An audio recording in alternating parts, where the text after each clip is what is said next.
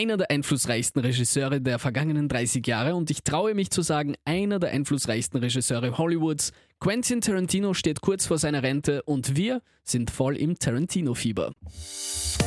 Stream Team, der Film- und Serienpodcast von Film.at und Krone Hit. Hallo und herzlich willkommen zu einer neuen Folge Stream Team mit Franco Schädel von Film.at und Toni Kotthoff von Krone Hit. und heute zum ersten Mal dabei Timo Weikinger. Ja, hallo, grüß euch. Freut mich, dass ich tatsächlich jetzt damit dabei sein darf. Ja, Ja, du hast ja jedes Recht dabei zu sein. Du bist ein riesen Tarantino-Fan, habe ich gehört. ja das ist die Folge natürlich extrem passend heute. Es ist ein sehr schöner Einstiegspunkt. Ja, Du bist ja unser Man of Social Media bei Krone Hit. ja bin unter anderem in der Social Media Abteilung tätig, schaue aber, sage mal, dass ich in Richtung Moderation mehr bewegen kann. Bastelst du viele Tarantino-Memes? Ja, es ist rechtlich immer ein bisschen schwierig, dass man so die Ausschnitte aus seine Filme kriegt. Würde ich natürlich sehr, sehr gerne. Ah, vielleicht mit KI einfach mal sagen. KI, ja, das zusammen, ist, so, das dass ist so ein, eine Grauzone, gell? Das ist eigentlich alles wurscht. Könnte man mal probieren, ja? Wann er sich nicht aufregt, der Herr Tarantino. Ist egal. Aber er ist ja schon einer der wenigen, sage ich mal, Filmemacher, wo man sofort erkennt, auch bei den Memes, dass es aus seinem Film ist. Ich finde, Ja. das, das sind immer so ein, zwei Shots, also ein, zwei Frames, wo du sofort weißt, okay, man muss schon die Filme davor gesehen haben vielleicht, aber trotzdem weißt du sofort, das ist Tarantino. Nein, es ist, es hat irgendwie so einen ganz eigenen Stil, oder? Es ist einfach vom Visuellen her und, und ja, generell, wenn man einen Film sieht, es hebt sich einfach ab. Es ist einfach anders, als wie was jeder andere Regisseur macht. Ja, so schön pathetisch kann man sagen, altmodisch ein Gesamtkunstwerk, wie das schon beim Richard Absolut. Wagner der Fall war. Übrigens, solltest du eine kleine Auffrischung in Sachen Quentin Tarantinos Werk brauchen oder noch viel schlimmer noch nie einen Film von ihm gesehen haben, dann mal gleich Kanal Plus auschecken.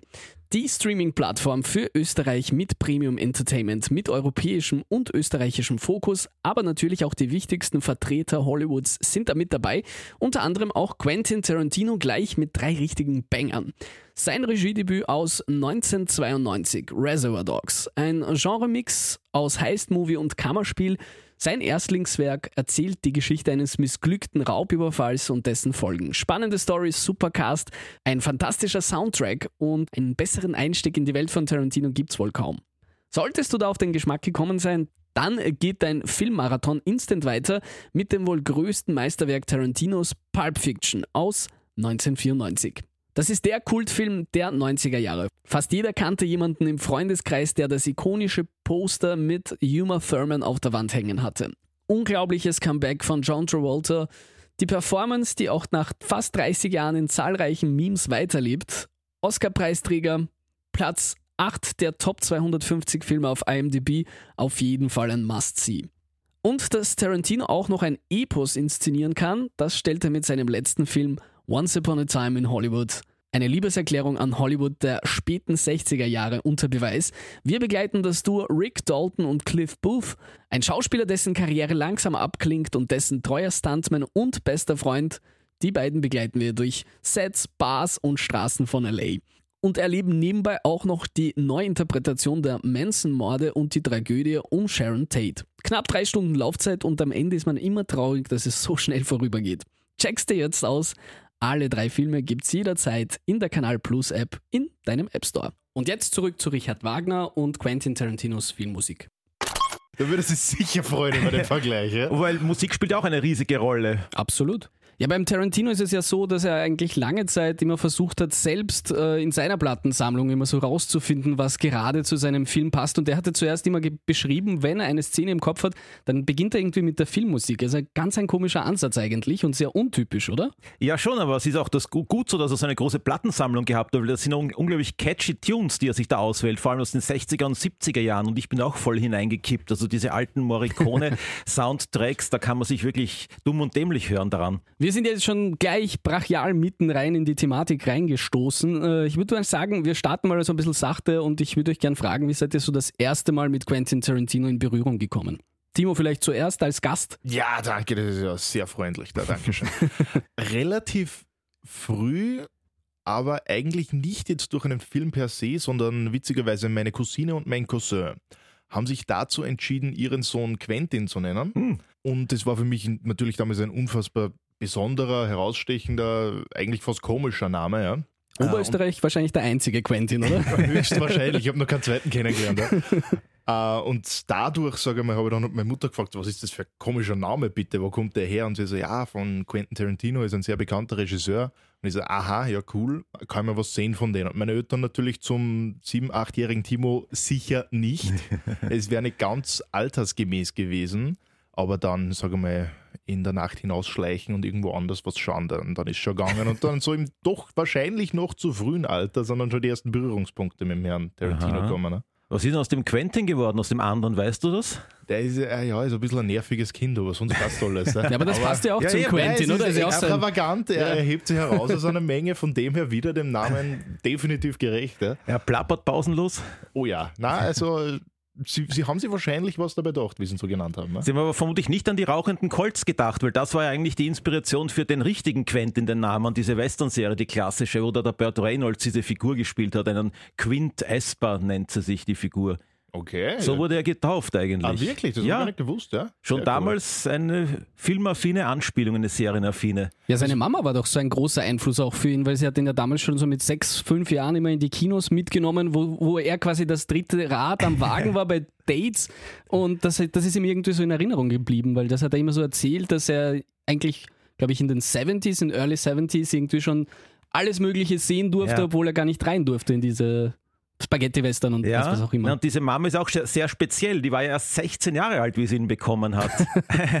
Kann auch Also nicht jeder von sich behaupten. Von Anfang an definitiv ein sehr eigener Lebensweg, aber ich finde, man merkt es ja, wenn man ihn reden hört oder auch wenn man die Filme sieht. Er ist ein unfassbar eigener Kerl. Oh er ja, ist das ein, stimmt. Er ist unfassbar, ja, wenn man auf der Straße sehen würde und nicht wissen Freak. würde, wer er ist, ein komischer Freak. Mhm.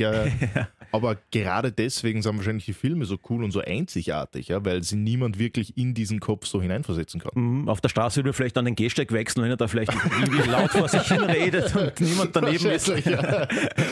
Ja, ich muss ja auch noch beantworten, fällt mir gerade ein. Ja, ich habe den so eh eigentlich mit Pulp Fiction kennengelernt, ist auch schon wieder 30 Jahre her, aber im Fernsehen. Also ich war damals nicht im Kino, sondern ich habe es dann das erste Mal bei der ersten Gelegenheit, wie es auf ORF irgendwo gelaufen ist, gesehen und war auch gleich hin und weg. Ja, finde ich spannend, weil bei mir war es tatsächlich auch Pulp Fiction. Ich habe es äh, von meinem Papa in der VHS-Sammlung damals gesehen. Nur das Cover und das hat mich irgendwie so ein bisschen gecatcht. Er hat es mir erlaubt, mit acht oder neun sich das anzuschauen.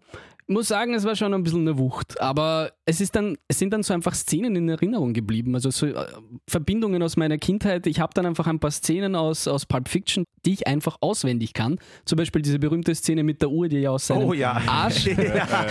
Die, ist bei jedem hängen, Rauszieht. die ist bei jedem hängen geblieben. Aber so als Achtjähriger hat das schon ein bisschen Eindruck hinterlassen.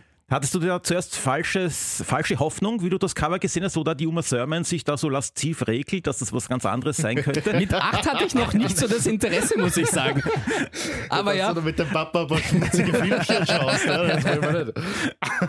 vielleicht hat es der Papa deswegen gekauft, ich weiß es ja nicht. Ich würde auch gern vorschlagen, wir machen so ein kleines Brainstorming und versuchen so sein Werk, also seine Markenzeichen, Handschrift, Vorlieben, generell den Einfluss ähm, so zu erklären, als würde jemand noch nie seine Filme sehen. So kurz zusammenfassend. Wollt ihr da vielleicht schon starten? Grundsätzlich, ich glaube, das erste Wort, das mir einfällt, wenn ich an Tarantino-Filme denke, wenn ich es jetzt tatsächlich mal beschreiben würde, wäre einmal äh, brutal. äh, ist die offensichtliche Antwort, aber äh, vielschichtig. Tatsächlich ist auch was, was mir sofort in den Sinn Aha. kommt. Ja, Anspielungsreich, ja. verquast, Ja. um mal Deutsch zu reden. ja. Nein, es ist einfach für mich, ist was, gerade was diese Filme so ausmacht, ist einfach, man geht hinein und man sieht die erste Szene, man, man denkt, man hat eine ungefähre Vorstellung von dem Film äh, und dann, man spätestens beim Ende, aber meistens auch schon während dem Film geht es in eine komplett andere Richtung. Und das hat alles nichts mehr mit dem Anfang zu tun.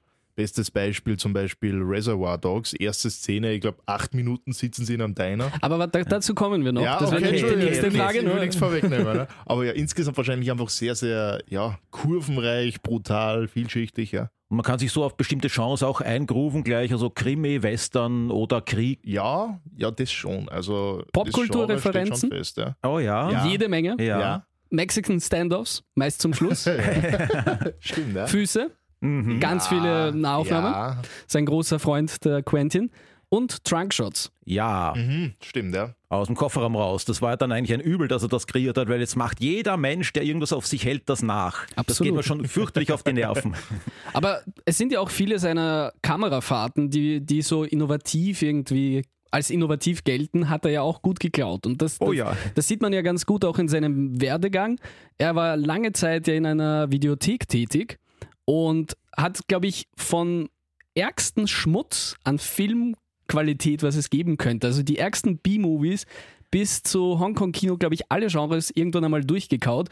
Und es gibt so viele Berichte von seinen damaligen Freunden, wo sie dann einfach erzählt haben, warum es so Spaß gemacht hat, in diese Videothek in Los Angeles zu gehen, weil man ihn einfach gefragt hat, ich habe zum Beispiel die Reifeprüfung gesehen.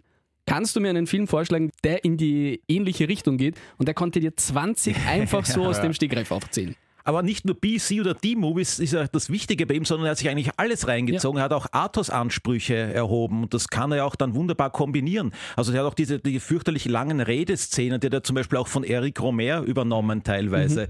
Da kann man sich ja voll quassen lassen, auch von diesem Regisseur, von diesem anderen. Oder Godard, auch völlig abgehoben, wo man sich ja kaum irgendwelche späteren Filme von dem Typen anschauen kann. Da hat er ja sogar geschwindert, behauptet er, das erste Mal, wo er als Schauspieler aufgetreten ist, das wäre beim König Lear-Version von Godard gewesen, mit der Begründung, weil den schaut sich eh kein Mensch Ja. an. Ich habe den sogar mal im Fernsehen gesehen, ist auch schon Jahrzehnte her. Da hat dann auch der Woody Allen eine ganz kurze Sprechrolle irgendwo, glaube ich, am Telefon gehabt in dem Film.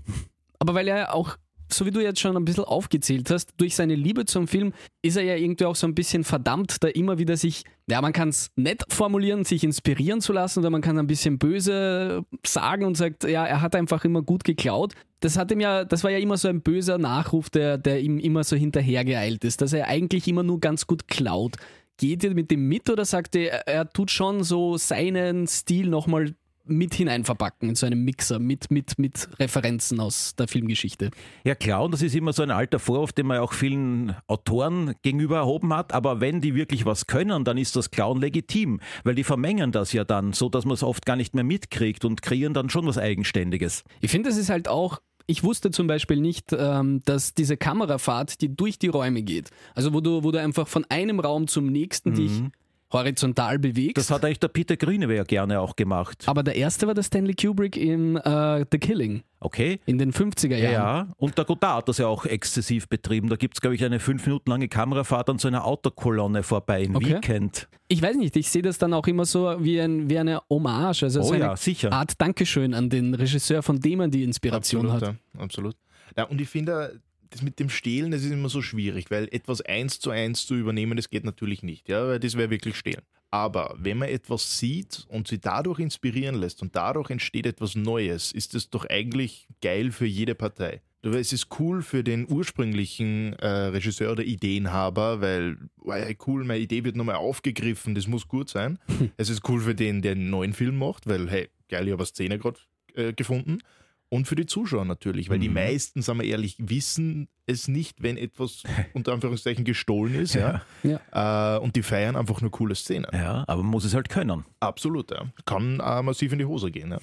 Warum hat für euch Tarantino so einen enormen Stellenwert in der Popkultur erlangt? Wir haben ja schon gesprochen, einfach allein sein Filmwerk, seine Soundtracks, Dialogzitate. Du bist auch der Mann von Social Media, Meme-Kultur ist ja schon ganz groß dabei. Rick Dalton fällt man da zum Beispiel sofort ein mit dem, mit dem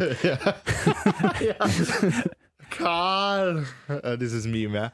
Na, aber die, es gibt ja da tatsächlich einen wissenschaftlichen Ausdruck, ich weiß nicht, ob er wissenschaftlich ist, aber ich sag's jetzt einmal, die Memeability von einem Film oder von einer Serie. Ah, der ist sicher wissenschaftlich. der Ja, ist muss ja. sein. Ja. Äh, und die ist bei Tarantino definitiv sehr hoch. Aber man muss auch dazu sagen, die zum Beispiel Meme-Ability von äh, Leonardo DiCaprio ist extrem hoch und er hat sehr viele Filme mit ihm.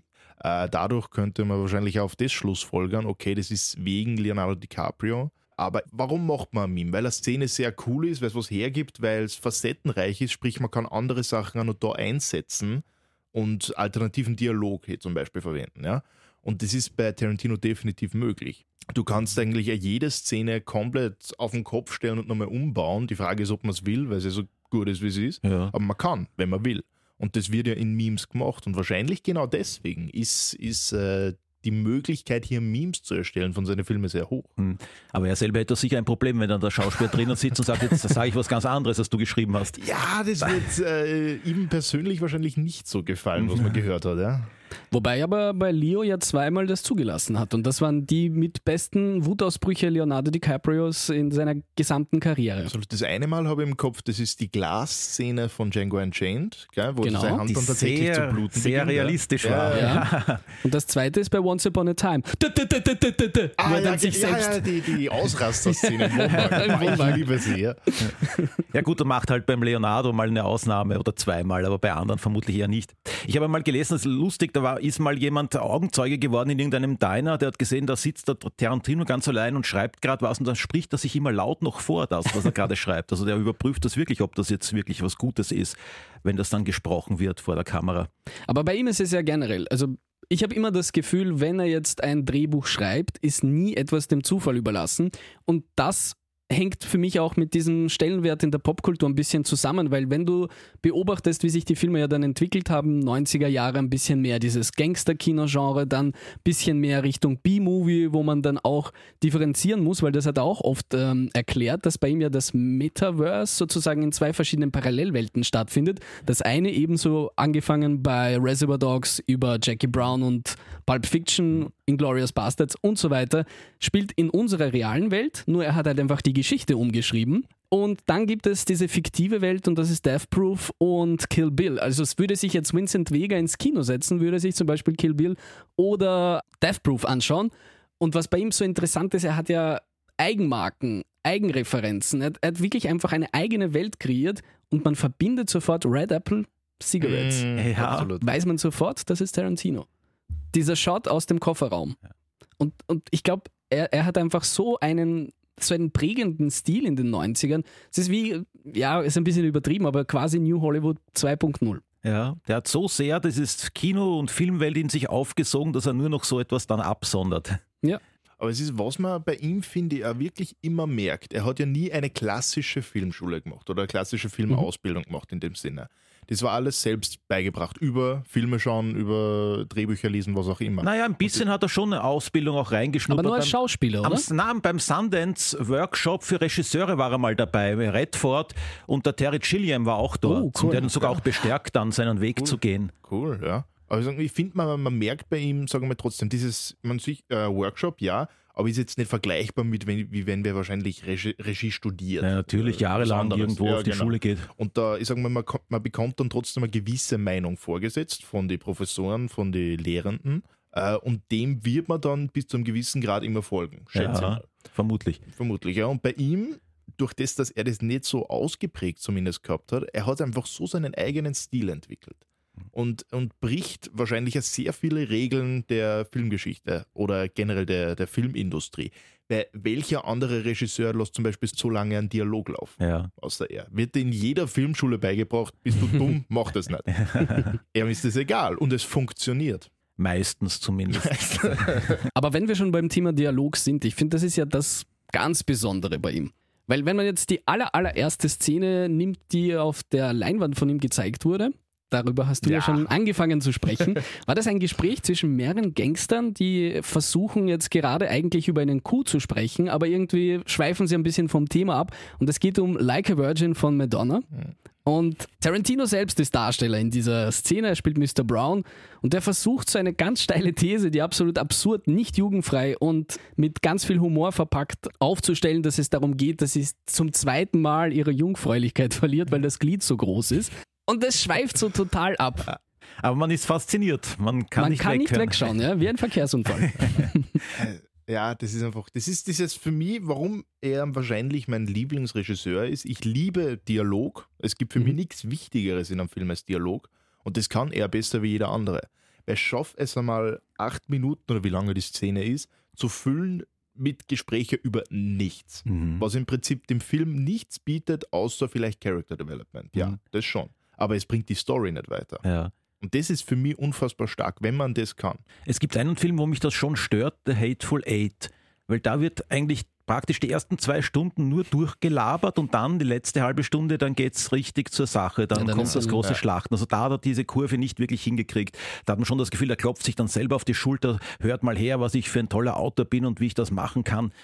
Aber das würde ich ihm ankreiden bei mehreren Filmen. Und zwar bei seinen letzten. Da finde ich, hat Django Ja. auch enorme Schwächen, weil der einfach eine halbe Stunde für mich persönlich zu lang ist. Mhm. Ich weiß nicht, was es dem Film gibt. Es hätte einen perfekten Schluss gefunden, wenn es ein Happy End wäre.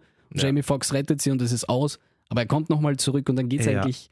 Dann ist es ein Comic Relief, weil wie, wie, wie sie dann so wegspringen und ja, wir haben das schon mal gesehen. Ja, das hat mich auch von Anfang an gestört, dieses Ende. Das wirkt dann so überhastet und so eigentlich draufgeklebt noch. Und er hat dann der Jamie Foxx, der Django, hat dann überhaupt keine Schwierigkeiten mehr, macht einfach alle nieder dort. Wozu das Ganze? Aber das war auch so, dass das ein ziemlich unter Druck alles entstanden ist. Da musste er eigentlich schnell fertig werden. Okay, das wusste ich nicht. Weil ihm die Produktionsfirma im Nacken saß. Vermutlich, ja.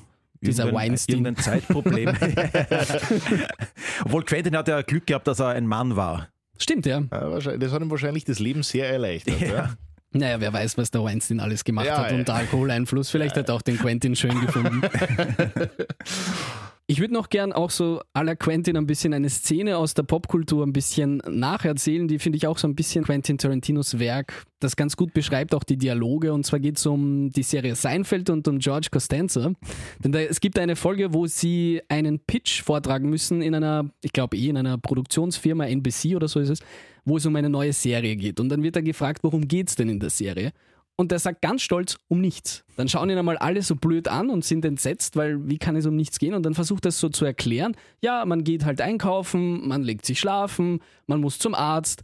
Und so ist es doch bei, vor allem in der ersten, sage ich mal, im ersten Drittel der Filme von Quentin Tarantino, geht es oft eigentlich um gar nichts. Oder man beobachtet bewusst Charaktere, bevor sie jetzt zum Beispiel einen großen Coup machen oder wie es bei, bei Vincent und ähm, Jules bei, bei Pulp Fiction ist, man fährt einfach mit denen mit. Kein normaler Regisseur, genauso wie du gesagt hast, wird auf die Idee kommen, diese ganze Autofahrt mitzumachen. Sie reden Ja. über Burger, sie reden über Skiffen, sie reden über Fußmassage. Es geht um nichts. Dennoch ist es so spannend. Gibt es ja schon auch andere verrückte Regisseure, der Jacques Rivette zum Beispiel, da ist irgendein, glaube ich, ein Drei-Stunden-Film und da sieht man, bekommt man mit, Isabelle Huppert könnte das gewesen sein, wie sie da durch Paris mit der Metro fährt. Also da sieht man wirklich, wie sie, glaub, 20 Minuten vielleicht irgendwo zu, einer, zu einem Treffen fährt. Aber er schafft das ja dann dennoch irgendwie, du bist da wieder mittendrin, das ist sehr immersiv. Character Development geht immer voran, also du lernst die Personen anhand von so Kleinigkeiten aus dem Alltag so ein bisschen näher kennen und dann boscht's. Dann kommt irgendeine Shootout-Szene. Ja, für mich mein, mein persönlicher Lieblingsautor ist ja Stephen King. Mhm. Und für mich ist persönlich Tarantino der Stephen King der Filmindustrie. Weil wenn man Stephen, ich habe letztens erst wieder gelesen, The Stand hat, glaube ich, 1700 Seiten. Ja, es ist die Langversion. Ja, die 1200 Seiten geht es um Nüsse, um wirklich gar nichts außer, hey, was machen die Personen so am Morgen und am Abend und wenn es äh, spazieren gehen, ja. Aber die Charaktere wachsen dann dadurch so ans Herz und man, man fühlt sich einfach so dabei und in die Geschichte hineingerissen, dass es, dass diese, seien es dann am Schluss 500 Seiten, die wirklich spannend sind, wo es wirklich um was geht, einfach so viel härter auf einen einwirken. Man hat einfach das Gefühl, man ist dabei, man versteht die Charaktere so viel Mhm. besser. Mhm. Es wäre es jetzt im Prinzip nur ein 500-Seiten-Buch, was in Wahrheit genügen würde, wo es nur Action gibt. Ja. Aber würdest du sagen, es würde funktionieren, wenn es nicht Stephen King wäre? Wenn wahrscheinlich nein. Und so ist es bei Tarantino doch es auch, ist, Es ist einfach wahrscheinlich irgendwo dann doch der Name. Mhm. Und ich glaube, die meisten Menschen würden dem dann gar keine Chance geben. Sie würden die ersten 500 Seiten lesen und sie denken, pff, passiert da mal was, bitte dann lesen nur 200, es passiert noch immer nichts und dann werfen sie das Buch weg. ja. Er hat ja auch unter Richard Bachmann ein paar Romane geschrieben in der Frühzeit. Ja, Aber die waren genau. dann nicht so dick. Ja, da hat es dann doch, eben, ja. doch dann funktioniert. Doch funktioniert, ja. Aber das ist das, die, die zwei Stile sind, in den verschiedenen Medien ist für mich unfassbar vergleichbar. Weil es funktioniert, weil sie es sind und weil sie diese Kategorie so extrem gut beherrschen und nur dadurch sind sie wahrscheinlich erfolgreich geworden. Und Tarantino, weil Reservoir Dogs ein unglaublicher Erfolg war und da war dieses Thema noch nicht so extrem wie dann später. Ja. Da darf er sich auch bei Harvey Keitel bedanken, weil der hat an ihn geglaubt und das alles in die Wege geleitet, Oh ja, den ja. Film. Und an Golden Girls. Ja, Weil da hat er ja seine erste Gage bekommen, weil er Mhm. hat einen, glaube ich, von zehn Darstellern El Elvis-Imitatoren Elvis, gespielt. Ja. Und weil das, es war die Folge, die dann so oft in Best-ofs reingeschnitten wurde, oder? Und so oft ausgestrahlt. Und dadurch hat er so viel wohl? Tantim ja, kassiert und das war ein Teil vom Budget für Reservoir Dogs. Und das ist ja auch ein sehr gewalttätiger Film. Und Gewalt spielt eine große Rolle in seinen Filmen. Versuch mal so ein bisschen zu hinterfragen, warum gerade bei Tarantino Gewalt so einen hohen, enormen Stellenwert hat. Was würdet ihr sagen? Kennt irgendwer einen Psychologen? Ich glaube, da brauchen wir professionelle Meinung. Ja gut, sie ist auch eine Gewalt, die immer so comichaft überzeichnet ist. Und das kommt sicher auch durch seine Vorliebe dieser ganzen B-Movies aus den 60er und auch 70er Jahren, die Charlie und solche Sachen, wo da der Handschuhmörder fürchterlich wütet und Kehlen durchschneidet oder möglichst ausgefallene Tötungsarten. Ja, man sieht einfach die Einflüsse Mexican Standoff. Er ist riesen Italo-Western-Fan. Hongkong-Filme mag er sehr, sehr gerne. Ja. Kill Bill ist ja, ich meine, Eine einzige Hommage. ja. Mhm. Dann, so wie du gesagt hast, B-Horror-Movies, weiß ich nicht, der Frankenstein-Nazi-Killer, der im Gorilla-Kostüm irgendwie unterwegs ist und Frauen tötet. Hat es ja alles schon so gegeben. Gibt es dann ja auch viele Trailer, die er gemeinsam mit äh, Robert Rodriguez für Grindhouse gedreht hat. Fake-Trailer, wo es dann manche sogar geschafft haben, zu wirklichen Filmen zu werden. Machete, oder? Auch unter Eli Roth. Eli Roth hat ja jetzt auch gerade einen Thanksgiving gedreht. Der kommt eh heuer noch ins Kino. Ja, und ich glaube, es ist einfach sein Beruf in der Videothek, da ist er so viel in Berührung gekommen mit, mit jeder Menge Genres, jeder Menge Filmen. Also, es war irgendwie. Es ist, Prädestiniert. Ähm, er liebt ja diese, was ich gehört habe, diese Splasher-Movies, so diese, was wir wahrscheinlich als Trash-Filme Mhm. bezeichnen würden, ja, so wie, wie heißt der?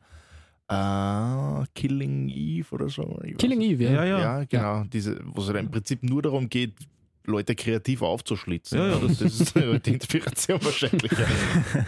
Und in seiner frühen Phase hat er es ja, bevor Reservoir Dogs, hat er ja schon zwei Drehbücher geschrieben für Natural Born Killers und True Romance. Habt ihr die beiden Filme gesehen?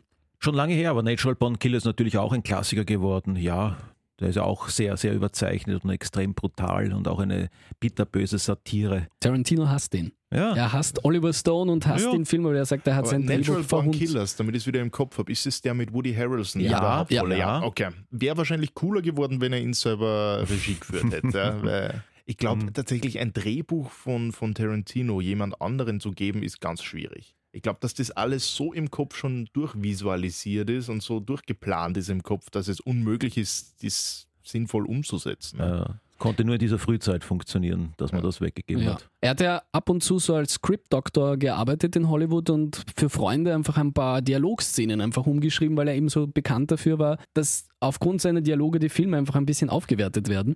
Aber hat sich dann auch irgendwie nicht durchgesetzt, eben so wie du sagst, das muss schon ganz seine Vision sein. Das merkt man, finde ich, auch, wenn wir so ein bisschen über sein Werk äh, sprechen. Bei Jackie Brown, das ist ja der einzige Film, der nicht Originaldrehbuch von Tarantino ist, sondern ist eine Romanverfilmung von Rum Punch. Ilmar Leonard ist der Autor, ist aber auch ein super Krimi-Autor. Also ich habe mir jetzt in den letzten Jahren gerade ziemlich viel von ihm gekauft und auch gelesen.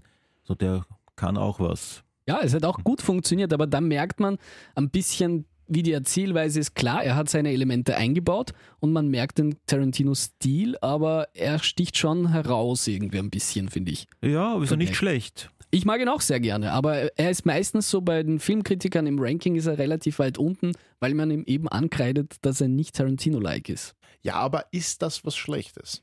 Ist die Frage. Ich finde, es ist immer sehr wichtig, äh, Künstlern, was er ja auch definitiv ist, ein bisschen Freiraum zu geben und denen die Möglichkeit zu geben, mal was anderes zu probieren. Ja, Weil sicher. why not? Ja? Bin ich völlig dabei.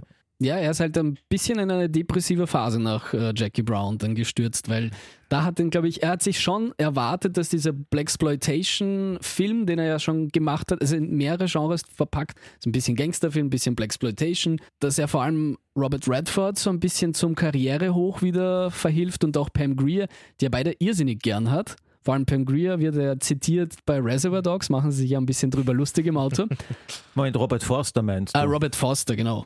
Der bei Breaking Bad auch seine kurze Rolle hatte. ja, Genau. Der Staubsauger-Mensch. Der ist dann die, genau. der mit Menschen hilft. Absolut Viel richtig. kassiert. Das hat leider nicht funktioniert und er hat so ein kleines Tief dann gehabt. Also in den 90ern hat er nicht mehr viel gemacht. Na, leider. da war dann eh eine sechsjährige Pause, glaube Ja. ich. Ja, ja, klar, Das da Kill ist dann Bill. Kill Bill erst gekommen. Aber gut, da hat er ja viel vorbereiten müssen für den großen Film. Es war ja in Wahrheit, ja, es war ja, glaube ich, ursprünglich als ein Film geplant Ja. und währenddessen ist er draufgekommen, ist ein bisschen lang. Weinstein ist ihm auch ein bisschen Ja, Ja, ja, er hat es zwar als einen Film mal vorgeführt, aber das wollten sie dann nicht. Das wäre zu lang gewesen angeblich. Und wenn wir jetzt so über die Charaktere sprechen, weil die haben ja auch immer so einen besonderen Stellenwert, es gibt keine flachen Charaktere bei Tarantino. Selbst der, weiß ich nicht, der dritte Mann irgendwo ganz links in der ganz großen Reihe hat trotzdem irgendwie ein bisschen einen Character-Arc meistens. Was wären eure Lieblingscharaktere aus dem Tarantino-Verse? Ich habe mir das tatsächlich aufgeschrieben. Ich meine, die offensichtliche Antwort ist Hans Lander.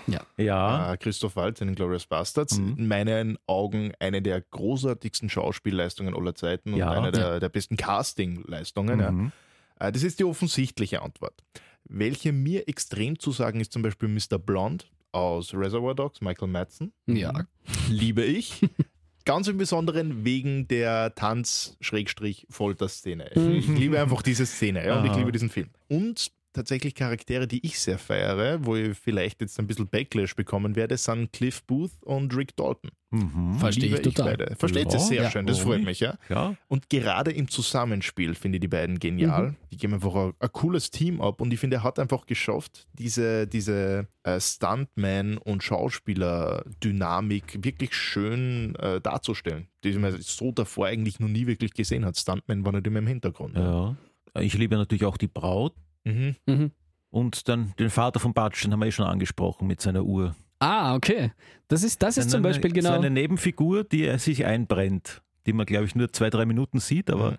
nie wieder vergessen wird. Ich würde sogar zweimal mit dir mitgehen, Timo, Mhm. weil es ja auch eher offensichtlich und ich habe Cliff auf der 1, weil ich einfach seine Wirklich? Coolness so gern habe. Ja. Ich mag das einfach, wie er diese Antenne dann installiert und dann fällt ihm ein, warum er eigentlich keine Jobs mehr bekommt oder wie das mit seiner Frau damals war. Ja. Und ähm, bei Hans Lander ist es halt einfach wichtig zu wissen, dass wäre Christoph Waltz nicht zum Casting erschienen, hätte es diesen Film nicht gegeben. Ja. Sagt Tarantino in sehr vielen Interviews, er hat zehn Jahre an diesem Drehbuch gearbeitet, immer wieder verworfen, immer wieder war er unzufrieden. Irgendwann einmal hatte er sein fertiges Baby, hat angefangen, Leute zu casten und dann hatte er einfach keinen Schauspieler, weil ihm war es wichtig, dass die Schauspieler auch tatsächlich muttersprachig sind. Ist ja auch so ein Merkmal, so ein Alleinstellungsmerkmal Ja. von diesem Film, der in vier verschiedenen Sprachen in Hollywood erzählt wird und trotzdem so gut funktioniert Ja, hat. das hätte man sich nicht erwartet. Das Nein. konnte sich auch nur der, der, Tarantino erlauben, dass man Absolut. bei einem Blockbuster so viel auf Untertitel setzt. Oscar prämiert. Ja, wie gesagt, das charmante Böse.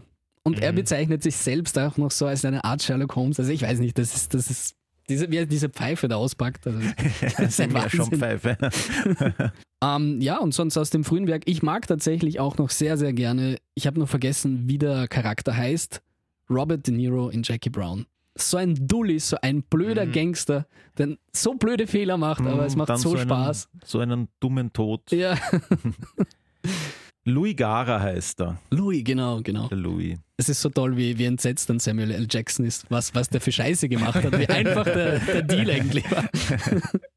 Welchen Film würdet ihr denn gerne unter der Regie von Quentin Tarantino sehen?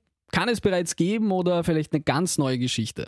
Na, wie ich schon gesagt habe, er hat ja viel von den Charlies in sich aufgesogen und das tut mir jetzt eigentlich wirklich sehr, sehr leid, dass er nie den Wunsch verspürt hat, einen richtigen Giallo zu drehen. Das ist sel seltsam, dass er dann noch einen Italo-Western-artigen Film machen musste und nicht so etwas dreht. Okay, wie ist bei dir? Timo? Ähm, mein erster Gedanke persönlich war, witzigerweise, es passt überhaupt nicht dazu, Breakfast Club. weil Breakfast Club einfach in meinen Augen eines der besten Kammerspiele aller Mhm. Zeiten ist. Ja? Und ich liebe Tarantino Kammerspiele, sprich Reservoir Dogs, Hateful Eight, besonders Reservoir Dogs. Und mich würde es extrem interessieren, was sein Ansatz bei Breakfast Club wäre. Ja. Wie er das darstellen würde, weil die Charaktere sind da und die Charaktere sind sehr gut. Wie würde er was damit machen? Ich meine, es wird wahrscheinlich brutal ausarten, ja. Aber es könnte witzig sein, ja. Einfach mal quasi einen nicht zwingend äh, brutalen und, und gewalttätigen Film ihm machen zu Aha. lassen. Das wäre spannend. Ja, das wird ein Traum bleiben, fürchte ich. Wahrscheinlich, ja. Leider, ja. Ich befürchte. Ich würde gern, das hat er auch versucht oder wollte er machen, ich hätte gern Casino Royale von ihm gesehen. Hm. Aber dass er bei Bond reinkommt, da hat er keine Chance als nicht geborener Brite. Das ist richtig und ich glaube, es, es wäre einfach, er wäre niemals, wie, wie heißt die Produzentin? Also die, Die Brokkoli, die Frau Brokkoli. genau, ich glaube, die hätten niemals diese Freiheit zugelassen, die er Nein. gerne verlangt hätte. Na, sicher nicht. Wahrscheinlich nein. Ja. Oder Star Trek, das wollte er ja auch jederzeit machen. Ja. Einfach nur, was, was könnte er mit Science Fiction anstellen, weil da gibt es ja auch genug Stoff, glaube ich, für ihn. Na, zu Star Wars wollte er nie zum Glück. Ja, ja, das hätte wahrscheinlich die neuen Star Wars-Filme geholfen, wenn er die gemacht hätte, ja. Ah, Rogue One wäre gut von Tarantino. Das Das wäre mir ja, gut das wäre vorstellen, super ja. gewesen. Ja. das wär sicherlich cool. Rogue Ja. One oder auch der, der Solo-Film. Ja. Könnte ich mir auch vorstellen. Generell mehr Spin-off-mäßig. Die, Mhm. die normalen Trilogien wahrscheinlich eher nein. Oder Mandalorian. Uh, das wäre sehr cool. Aber ich glaube, er will ja noch die Geschichte vom, äh, von Once Upon a Time, also die Serie, die im Film spielt, will er noch rausbringen, oder? Mit Leo. Zumindest war das mal eine Idee. Ich glaube, als Buch.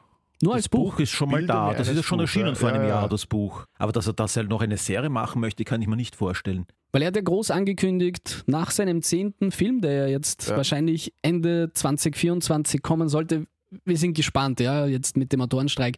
Er hat ja noch nicht begonnen, irgendwas auch noch zu drehen.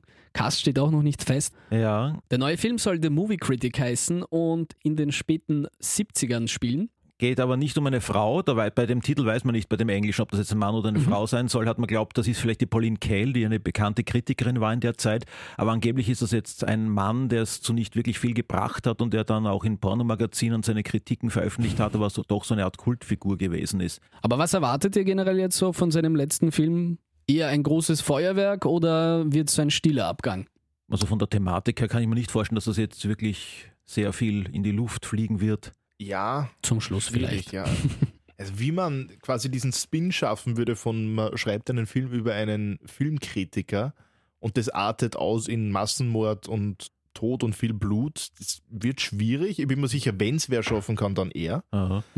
Was- Ich, ich befürchte fast, dass das mit der friedlichste Film werden wird. Ja, Kann ich mir eigentlich auch nur denken. Höchstens vielleicht noch ins Porno-Business hinein ein ja bisschen. das, dass es ein bisschen schäbig wird, ja. Ja.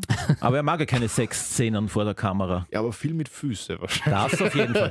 Weißt du, was, was er für eine Schuhgröße hat? Weißt du das vielleicht zufällig als Fan? relativ kleine Füße, Ah, wirklich? ich mir ein. Ich glaube so 40er um den Dreh. Aha. Ja oder nein? Keine Ach so, Ahnung. das war Frage. Das war eine Okay. Frage an dich, Doch, das war als, dass du es als. Fan weißt. Okay. So der Fan bin ich da doch nicht. ne? Achtest doch nicht so auf seine Füße. Ah, Das wäre ein bisschen creepy, ja. Aber ich bin mir sicher, man kann es googeln. Ich Auf bin mir jeden sicher, das Fall. kann man herausfinden. Ja. Mit jede Menge Fotos. Bin sehr gespannt, weil er war ja sehr, sehr angefressen nach dem ganzen Leak-Skandal um Hateful Eight Mhm. und das Skript. Und ich finde, dass mir persönlich hat ein bisschen eine andere Erwartungshaltung gegenüber Once Upon a Time gebracht, weil Mhm. ich bin sehr davon ausgegangen, dass es wirklich um die Manson-Morde geht. Also ja, es geht in diesem Film auch um die Manson-Morde, Mhm. aber eigentlich nur ganz am Rand und er hat die Geschichte nett umgeschrieben. Aber dieser Vorab-Leak, den er gegeben hat, absichtlich, also ich bin mir ziemlich sicher, dass er es beabsichtigt gemacht hat, damit man so ein bisschen in die Irre geführt wird. Und ich war beim ersten Mal schauen ein bisschen enttäuscht, muss ich sagen. Bei Once Upon a Time in Hollywood. Ja. Ja, okay. wie ist es euch ergangen? Ich, ich muss einfach sagen, ich habe ihn beim ersten Mal nicht checkt. ich, war einfach, ich war einfach null informiert über diese ganze Manson-Geschichte. Mhm. Äh, dass ich einfach ein bisschen, ja, nicht ganz gewusst habe, Mhm. wer sind die jetzt, warum sind die da, was machen die da? Du hast dich Dann- gar nicht gewundert, dass die Sharon Tate überlebt hat. Na, das war für mich selbstverständlich in ja dem Moment, ja. und dann eben haben wir mich danach nur mal damit beschäftigt und dann hat der, Sinn, äh, der Film natürlich sehr viel mehr Sinn ergeben und beim zweiten Mal hat er mir extrem gut gefallen. Ja. Ich war auch enttäuscht, obwohl ich auch die Hintergründe gekannt habe, aber für mich funktioniert der Film jetzt nicht so toll, dieses mehr oder weniger zwanglose Dahin-Cruisen. Zwei Stunden lang und dann diese, der, was wird, glaube zwei Monate später oder so und Ja. dann die letzte halbe Stunde. Sechs Und Monate, weil Sechs Monate äh, ist es, okay. Und, für, wird. und ich, man kann sich eigentlich nur sagen, auch ohne diese zwei Stunden vorher hätte dieser letzte Teil, diese letzte halbe Stunde hätte funktioniert. Man wäre mitgekommen. Also Mhm. wozu? Wo steckt da der Mehrwert jetzt drinnen? Hm. Es wäre wieder genau der Punkt, reines Character Development. Ja. In Wahrheit, ja. Ja, klar. bin sehr zwiegespalten zwischen euch beiden, weil ich finde, das ist der, der unperfekteste Film von Tarantino. Gleichzeitig mag ich ihn aber auch sehr gerne, weil beim zweiten Mal schauen wusste ich, was auf mich zukommt Mhm. und hatte irrsinnig viel Spaß. Da, Mhm. da war ich echt traurig, dass er zu Ende gegangen ist und da hätte ich den Schluss gar nicht gebraucht, sondern ich wäre lieber mit Cliff und Na, Rick ein bisschen so noch am Set gewesen oder Ja. keine Ahnung, irgendwo unterwegs durch LA. Aber ich finde, was bei Tarantino, das habe ich vorher schon gesagt, bisschen langsam habe ich den Anschein, dass er sich selbst ein bisschen zu sehr, zu sehr übertreibt mit dieser Erwartung, die man an ihn hat. Also ebenso wie du erzählt hast bei Hateful Eight, der Dialog ist dann schon endlos lang. Mhm. Sie reiten schon mit dieser Kutsche endlos lang dahin und dann passiert mal nichts. Es sind sehr schöne Aufnahmen, es macht super viel Spaß, es auf 70 mm anzuschauen. Irgendwie ein bisschen trotzdem zu lang, zu viel. Und ähnliches auch mit dieser Szene auf der Ranch. Ja, ich verstehe, er will subverten, diese ganze Expectation, die du hast, dass da was ganz Schlimmes passiert, es passiert nichts. Und auch die ganze Story um Sharon Tate, also ihre Geschichte oder ja, ihre Storyline, da schafft es Tarantino dieses Mal nicht so natürlich mit dem Handlungsstrang um Rick und Cliff das Ganze zu verbinden. Und für mich wirkt das Ganze eher erzwungen. Ja, das zerfasert irgendwie und zerfällt auch dann in die Einzelteile. Aber es ist sicher sein persönlichster Film mit sehr viel Autobiografie gesättigt. Definitiv, ja. Sicherlich, ja. Das war auf jeden Fall der Hauptantrieb wahrscheinlich da dahinter. Große Liebeserklärung einfach an dieses letzte Stückerl noch vor New Hollywood. Ja. Dann würde ich sagen, zum Schluss ein persönliches Ranking. Es gibt eigentlich zehn, aber wir, wir gehen mit mit Tarantino und sagen, Lass mal die Kill neun. Bill ist, nein, Nee. Kill Bill ist einfach ein Ja, Film. ja, natürlich, hätte ich auch gesagt. Wer möchte starten von euch? Wir können ja von hinten nach vorne gehen. Also jeweils Vom- einen Platz und Den letzten, mit dem letzten beginnen, dass es spannender wird vielleicht. ja. Ja, Bei mir wäre es als Death Proof. Ich gehe mit. Ein Nebenwerk. ist bei mir auch auf der, auf der neuen. Ja. Ich Ja. mag Stuntman Mike, aber irgendwie. Na, ja, dann der nächste wäre dann Once Upon a Time in Hollywood. Mhm. Wird euch vielleicht jetzt nicht so gefallen, dass wie der ist so weit nach hinten Bei gerückt mir auf ist? der 8 ist tatsächlich Kill Bill. Und ich weiß, dass ich damit wahrscheinlich alleine bin. Oh. Bei mir ist es Django. Okay. Ah, Aber es ist, mir ist Kill Bill ist mir einfach ein bisschen zu, zu asiatisch angehaucht. Das ist null mein Stil. Deswegen ist für mich wahrscheinlich schwierig. Ja. mhm. Ich mag den Gewaltgrad sehr gerne bei Kill Bill, weil es ganz was anderes ist, weil es so drüber ist. Stimmt, ja. Und weil es ja trotzdem practical ist. Also das mit dem, wo der Kopf abgetrennt wird oder ein Teil vom Kopf, wie das dann gefilmt wird, das macht schon Spaß, auch es, das ist, Behind es, the es ist ein Scenes. sehr guter Film, ja. Aber im, sagen wir mal, Mhm. persönlich eher weiterhin. okay. Oder die Befreiung aus dem Grab. Stimmt, das ist auch cool. Mhm. Viel zitierte Szene. Ja, und auch gleich auch praktische Anwendung, weiß man gleich, wie man sich verhalten muss, wenn man in die Lage kommt einmal. Okay, dann Platz 7, das wären bei mir die Hateful Eight. Da gehe ich mit. Ist bei mir Jackie Brown. Warum Jackie Brown? Du hast ja gerade vorhin verteidigt, wenn jemand nicht immer so da auf derselben am Level bleibt und was anderes aber macht. in dem Film hat es in meinen Augen nicht so gut funktioniert. Und es ist, obwohl ich Robert De Niro liebe, wirklich liebe, er ist gut, aber er kann für mich mit allen, die jetzt noch kommen, einfach nicht mithalten. Mhm. Also ist der Film eigentlich durch Robert De Niro gescheitert für dich. Nein, Robert De Niro macht es noch gut, aber das Drumherum, ich, weiß, ich kann tatsächlich nicht sagen, was genau mich stört. Und Okay. ich weiß auch gar nicht, ob mich was stört. Ich weiß nur, Ja. dass mir die anderen eben noch besser Ja, gefallen. Ja, brauchst halt eine Wertung. Geht Ja, nicht eben, anders. eben, eben, okay, eben, ja. dann machen wir bei 6 weiter. Da Mhm. ist bei mir der Django. Da muss ich Kill Bill sagen. Da ist bei mir die Hateful Eight. Ja. Okay. Und ich bin jetzt bei Kill Bill angelangt bei Nummer 5. Jetzt habe ich Jackie Brown so als Abschluss der 90er. Und da habe ich äh, Django anscheinend. Gut, Nummer 4 geht's weiter. Reservoir Dog. Once Upon a Time. Pulp Fiction. Hm. Hm? Warum Pulp Fiction so weit unten? Weil die drei, die noch kommen, noch besser sind. Ja, Ja, vielleicht müssen wir bei den, bei den Top 3 alle so ein bisschen mehr ins Detail gehen dann. Warum es da persönlich ja doch, doch, doch. Ja, ja. Also gut, beim dritten jetzt, glaube ich, muss ich nicht viel erklären, den Glorious Bastards. Ja, habe ich ein bisschen weiter oben. Bei mir ist es Reservoir Dogs. Ich liebe das Kammerspiel und es ist, funktioniert super als Bei- Einstieg für Bei mir Tarantino. ist auf der 3 Once Upon a Time in Hollywood. Weil es für mich, für mich ist wahrscheinlich einfach diese persönliche Verbindung. Es war das erste Mal in meinem Leben, dass ich alleine im Kino war, weil Mhm. es mir so wichtig war, dass mich keiner nervt und, und fragt, hey Timo, was ist jetzt gerade passiert? Wer ist das? Woher kennen wir den? War mir einfach wichtig, dass ich da Aber ist ja kein Marvel-Film. aber es war eine sehr coole Experience für mich einfach und es war so, man nimmt es nochmal ganz anders wahr, Ja, wenn man jetzt nicht auf der rechten Seite mit Fummeln oder so beschäftigt ist. ja. Hm, super. Ja, aber das sollte man bei Tarantino generell nicht. Na, das wäre Na. etwas eigenartig. auf die Idee kommt man gar nicht. Platz 2, jetzt werdet ihr staunen, ist Jackie Brown für mich, Mhm. weil es Weil? eben halt dieser Ausreißer war und so wenig Erfolg gehabt hat, was ich finde, hat er nicht verdient. Sollte Pam man schon mehr, man sollte oder? ihn mehr promoten. Was, was Tarantino irrsinnig gut kann, dass die Braut und eben Pam Grier, die weiblichen Charaktere. Es gibt viele wirklich Top-Notch-Regisseure, die es Mhm. einfach nicht schaffen, gute weibliche Charaktere zu Mhm. schreiben. Das kann Tarantino besser als männliche.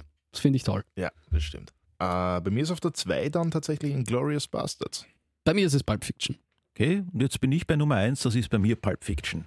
Inglourious Mhm. Bastards. Das ist bei mir äh, Trommelwirbel. Warte mal, wo kann man Trommelwirbel machen? Ja, Dankeschön, Dankeschön. Reservoir Dogs. Liebe ich. Okay, warum nicht? Der Ja. erste an erster Stelle. Ja, ja, macht Sinn, ne? Ja. Schön chronologisch. Warum ist es für dich? Pulp Fiction.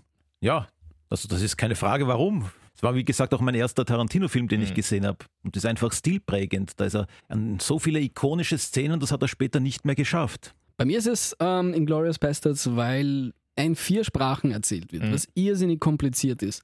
Es gibt so viele Szenen, bei denen ich einfach noch immer so gehuckt da sitze und als ich ihn das erste Mal im Kino gesehen habe und der Michael Fassbender sich verraten hat, indem er die drei nicht auf die deutsche Art und Weise zeigt, ah, ich bin fast, also ich wusste, dass jetzt der Knall kommt Ja. und das ist wie so ein Gummiband, das du aufziehst und es geht noch weiter und weiter und weiter und weiter und irgendwann einmal knallt. Ja. Und das schafft dieser Film so gut und ähm, ich liebe auch den Schluss, ich liebe die, diese Aussage, that was my masterpiece. Für mich ist es Ja. auch.